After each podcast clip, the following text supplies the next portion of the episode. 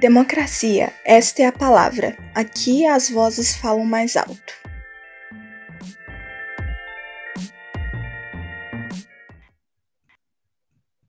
Na primeira parte desse podcast, nós conversamos com a Amélia e a Alessandra sobre o que é democracia, mídia tradicional e mídia independente. Na continuação do episódio, nós falamos sobre a importância desses veículos alternativos para o jornalismo atual e sobre a democratização da informação. É, e só entrando, pegando um gancho naquela questão da democratização da informação, vocês acreditam que os jornais independentes eles têm essa, essa característica de, de democratizar mais, de levar é, diferentes lados de, de uma notícia? É, por exemplo, uma das coisas que, que a gente estudou no, que a gente estava olhando para o nosso TCC foi a publicação das matérias que o Intercept fez da Vaza Jato e como isso assim gerou é, uma discussão grande em torno dessa questão, é, como atraiu assim, né, como lá em 2013 nas, nas manifestações atraiu um público maior para na medida independente. Então vocês, vocês acreditam que uma das características dessa mídia é a democratização da informação, é levar um outro viés para as notícias e, e para o que está sendo falado no momento? Aí, Ana Flávia, eu queria falar uma coisinha sobre a questão anterior antes de responder essa pergunta, que é sobre a questão financeira, assim, que a Alessandra trouxe muito, né, da coisa das, das mídias comerciais, como que funcionam e o que está por trás delas, mas do outro lado, né, dos veículos é, populares, alternativos, contra-hegemônicos, como que isso é uma, uma coisa muito forte, assim, né, que diz muito sobre a sobrevivência ou não daquele veículo, né. A gente falou sobre esses milhares de, de, de comunicações, de jornais, enfim, de alternativas que tiveram durante a ditadura militar, que tiveram também durante a década de 80 e até hoje, né, vem tentando se manter aqui no Brasil, mas um fator decisivo assim para o encerramento dessas atividades foi sem dúvida a questão financeira, né? Durante a ditadura, claro, também a perseguição, né? Enfim, perseguição à, à violência.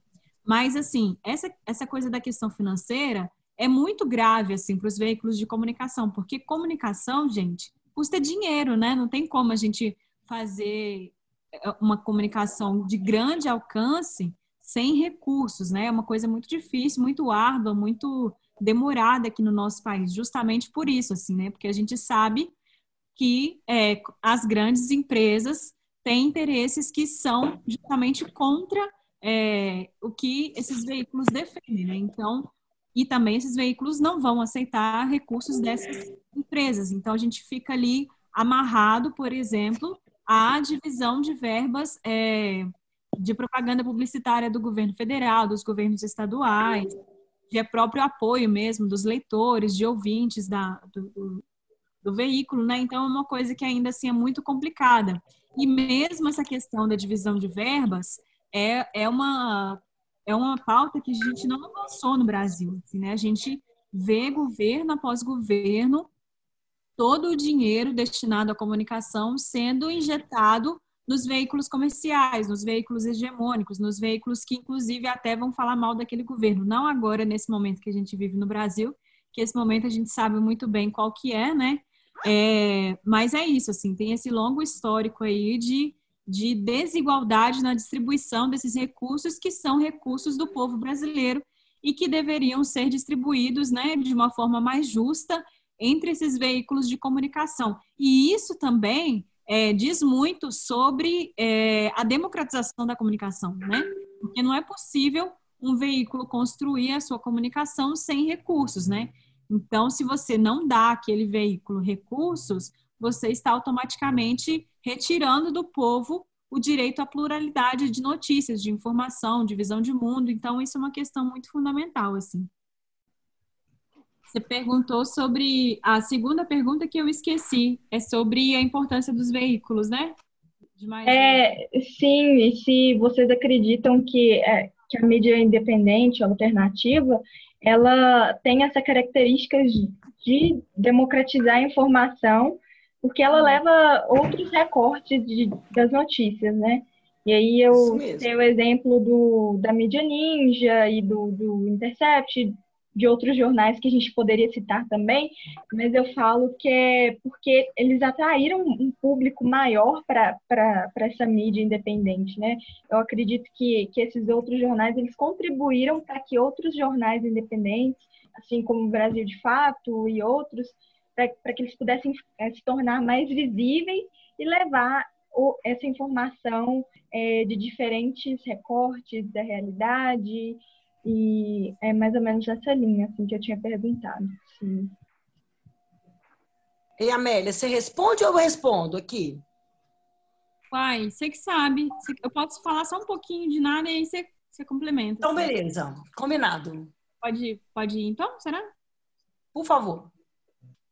E aí, gente, vocês imaginem só se a gente tivesse de fato dinheiro para construir é, veículos de comunicação nessa pluralidade que nós somos enquanto sociedade, assim, né? O quanto de coisa a gente. Você falou do exemplo da, da Vaza Jato, do exemplo da mídia ninja, enfim, é uma série de assuntos que são omitidos nos veículos hegemônicos, né? Que não tem lugar nos veículos hegemônicos que precisam ser pautados, que precisam ser de conhecimento amplo, assim. Então, imaginem se a gente pudesse, se tivesse veículos de comunicação que abrangesse todos esses temas e todos esses assuntos e que colocassem denúncias tão importantes quanto a da Vaza Jato, né, e outras tantas que a gente tem aqui no Brasil, em, em à luz, assim, né, em pauta no nosso debate. Então, eu acho que esses veículos, eles são, de fato, fundamentais, assim, e é muito importante mesmo que a gente dê visibilidade, né? Quando um veículo como o Intercept também tem essa maior visibilidade, o próprio Media Ninja, que tem uma construção coletiva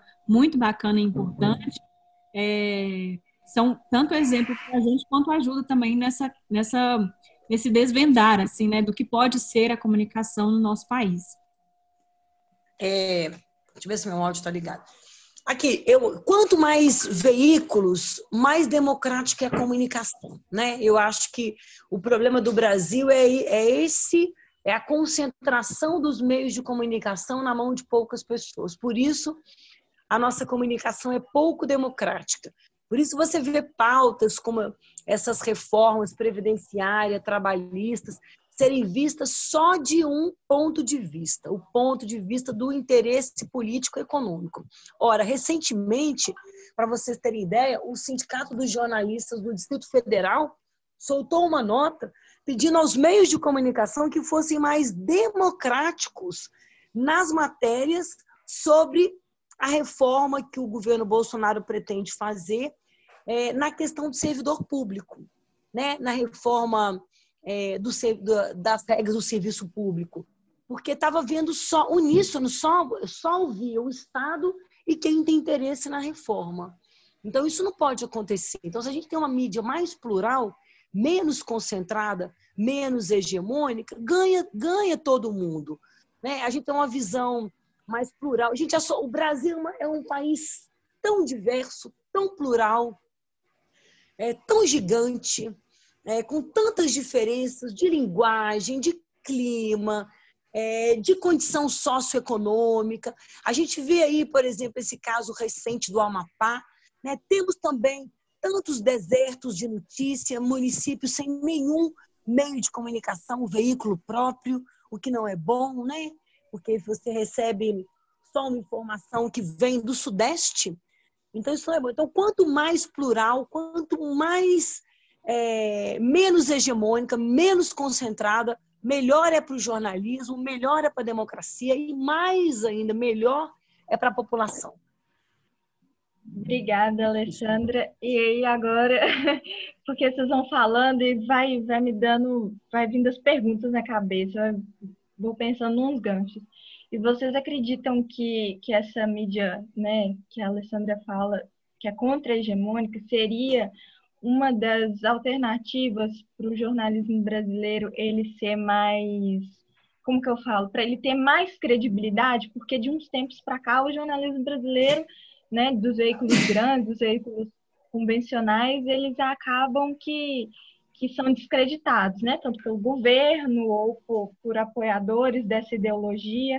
Então, vocês acreditam que, que essa seria é, uma boa alternativa para poder dar mais força para o jornalismo?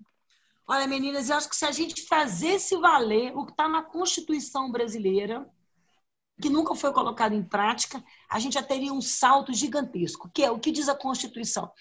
Os meios de comunicação são complementares, tem o meio privado, tem o meio, o meio é, estatal, tem a, a, a comunicação pública, as, as, as comunicações, rádio televisão locais.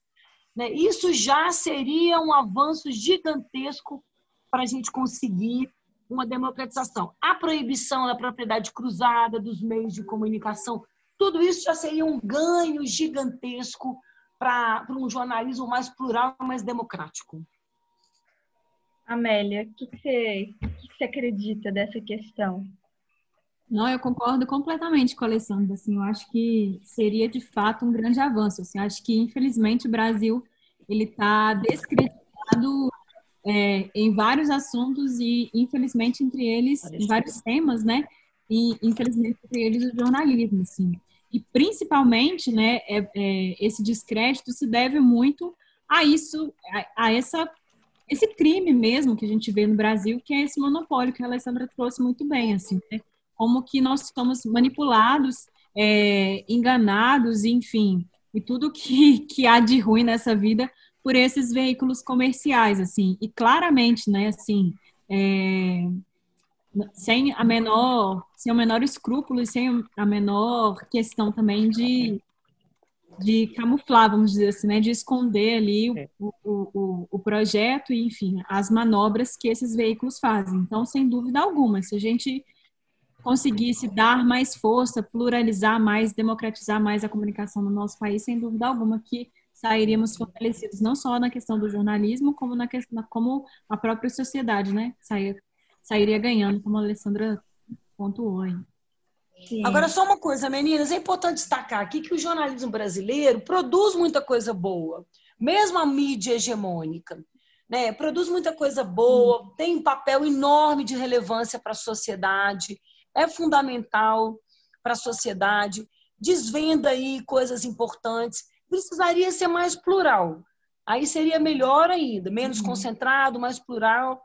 E assim, e graças, eu acho, a essa, essa condição do jornalismo, graças aos profissionais, porque eu sou repórter de uma, de uma, uma mídia hegemônica e eu sei a luta diária que a gente passa dentro de uma grande redação, entre aspas, grande, é, nesse caso em tamanho mesmo, né? uma redação com, de um jornal que tem penetração em todo o estado, com 100 jornalistas.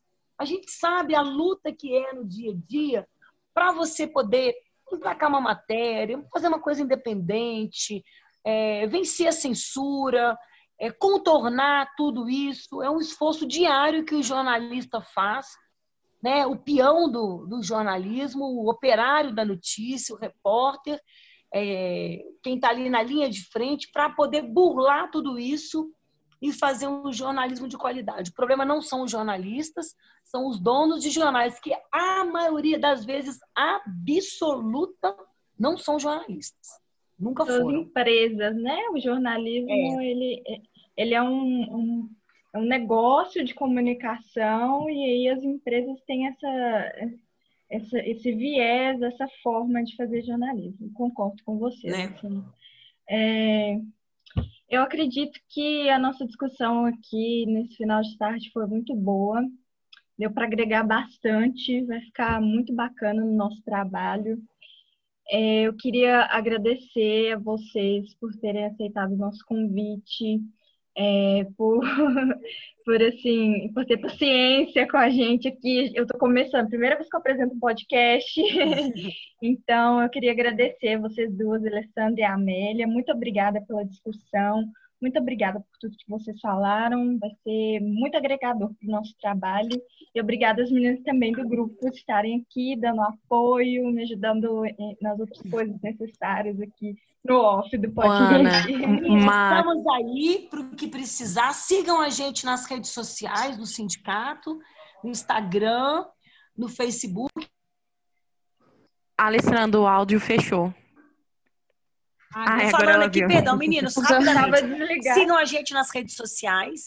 Sempre matérias interessantes, muita discussão sobre jornalismo. Mandem um oi para mim pelo zap para receber o nosso boletim semanal. Vocês vão ficar sabendo de tudo sobre hum, concurso, discussões polêmicas, a nossa produção é, jornalística para o site. Muito legal. Um beijo para vocês. Estamos aí para um precisar. Um beijo, Alessandra. Beijo, muito, muito obrigada. obrigada. Complementando obrigada, só o que a Ana falou rapidinho aqui, eu acho que tudo que a gente é, teve aqui nessa, nessa conversa, nesse bate-papo, não vai ser só importante para o nosso trabalho, mas importante para o nosso futuro, porque nós é, estamos nos formando, né? Nós vamos nos formar é, todas em março do ano que vem, né?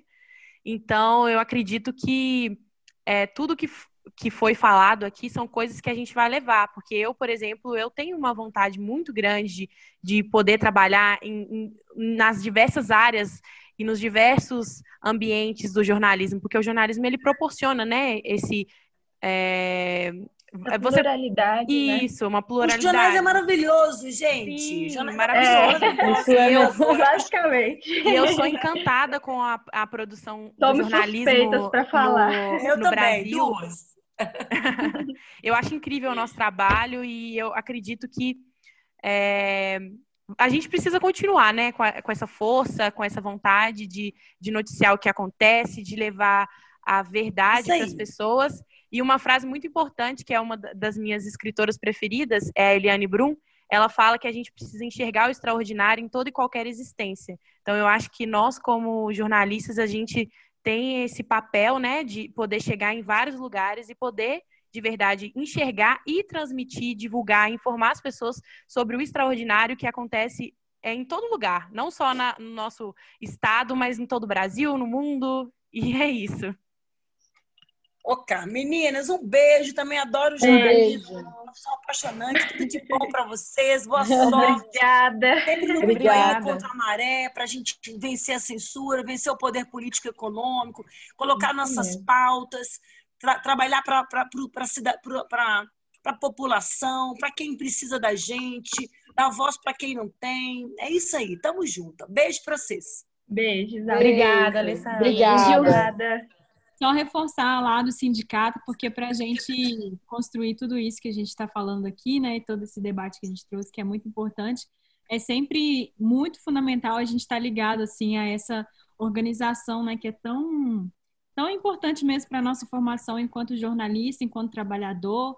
Então, assim, fiquem ligadas lá no sindicato também. E, e só mais uma coisinha assim que eu queria aproveitar para falar também, para fazer uma provocação sobre que a gente falou, né, que a Alessandra trouxe muito bem, assim, de como que os jornalistas também lutam para trazer pautas muito importantes, né, mesmo nos veículos hegemônicos, e de uhum. também provocar a gente para procurar essas reportagens, procurar esses veículos, né, procurar conhecer, assim, as mais diversas formas de comunicação, ouvir os podcasts, é, que é muito fundamental, assim, também para isso, né, para democratizar de fato. E aí, Ana, parabéns aí pelo seu primeiro, pela sua primeira. Obrigada.